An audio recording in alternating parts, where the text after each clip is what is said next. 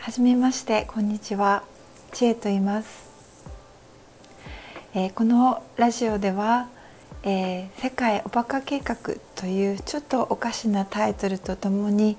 えー、人生とは生きることとはそしてどうやったら、え自分で自分を幸せにできるのか。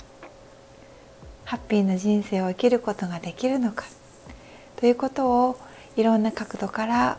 えー、思いつくままにお話ししていきたいと思います。で、えー、将来的にはゲストをお迎えしてその人のたど、えー、ってきた、え道とか、えその人が考えていることとかユニークな視点をそれぞれにユニークな視点をシェアしていただきたいなそんな機会もぜひ、え設けたいなと思っています。で今回の、えー、第1回目は「世界バカ計画」というタイトルについてお話ししたいなと思います。で、えー、一見何かちょっと変な感じの名前なんですけれどもおバカというのは、えー、ちょっとうんなんだろうただのバカっていうのではなくて、えー、自分をうん全部受け止められた時にまたは自分の大部分を受け止められるようになった時に自分を受け入れられるようになった時に人はだんだん緩んでくる。でその緩みから、えー、心の中にゆったりとした空間が生まれてでそれがうんそうなってくるとだんだん人は自分をジャッジしたり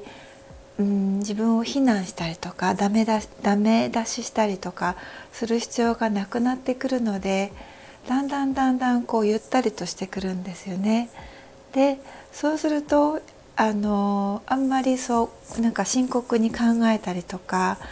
何か深刻に物事を捉えすぎたりとかっていうのが少なくなっていってそうすると一般的にはちょっとおバカさんのようなゆったりとした自分になるそれがおバカさんという、えー、私のつけた理由です。でうん私はそうですねそのうんうまく言えるかわからないんですけどえーと、すごくこのたくさんのことを考えていろんな戦略を練っていろんな選択肢の可能性を考えて絶対失敗しないように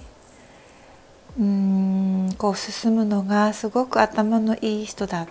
と社会では思われてるかと思うんですけれどもそれが多分社会的にできる人なのかと思うんですけれども。そういう生き方ってすごく疲れるなと思って。でうんそういうのをできる人本当の意味でその生まれながら生まれながらにできる人って本当はどれだけいるのかな。生まれながらにそういう方向が得意な人って本当はどれだけいるのかなと思って。でぜいぜい息を切りな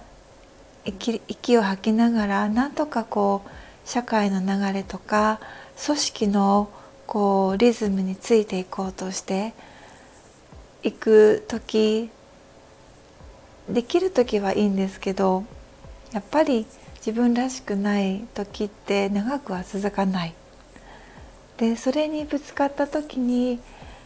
それが、うん、ある意味苦しいんですけどそれがとっても大きなバカになるチャンスなんですよね。で自分をもう一度こうぐるりとまるっと受け止めてあげる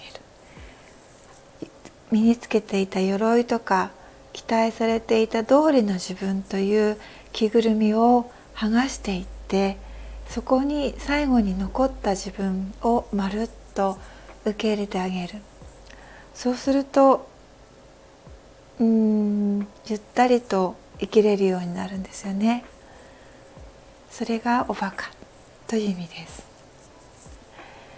えー、っと第1回目の今日はここまで。また時期を見て、えー、こちらに登場します。どうぞお楽しみに。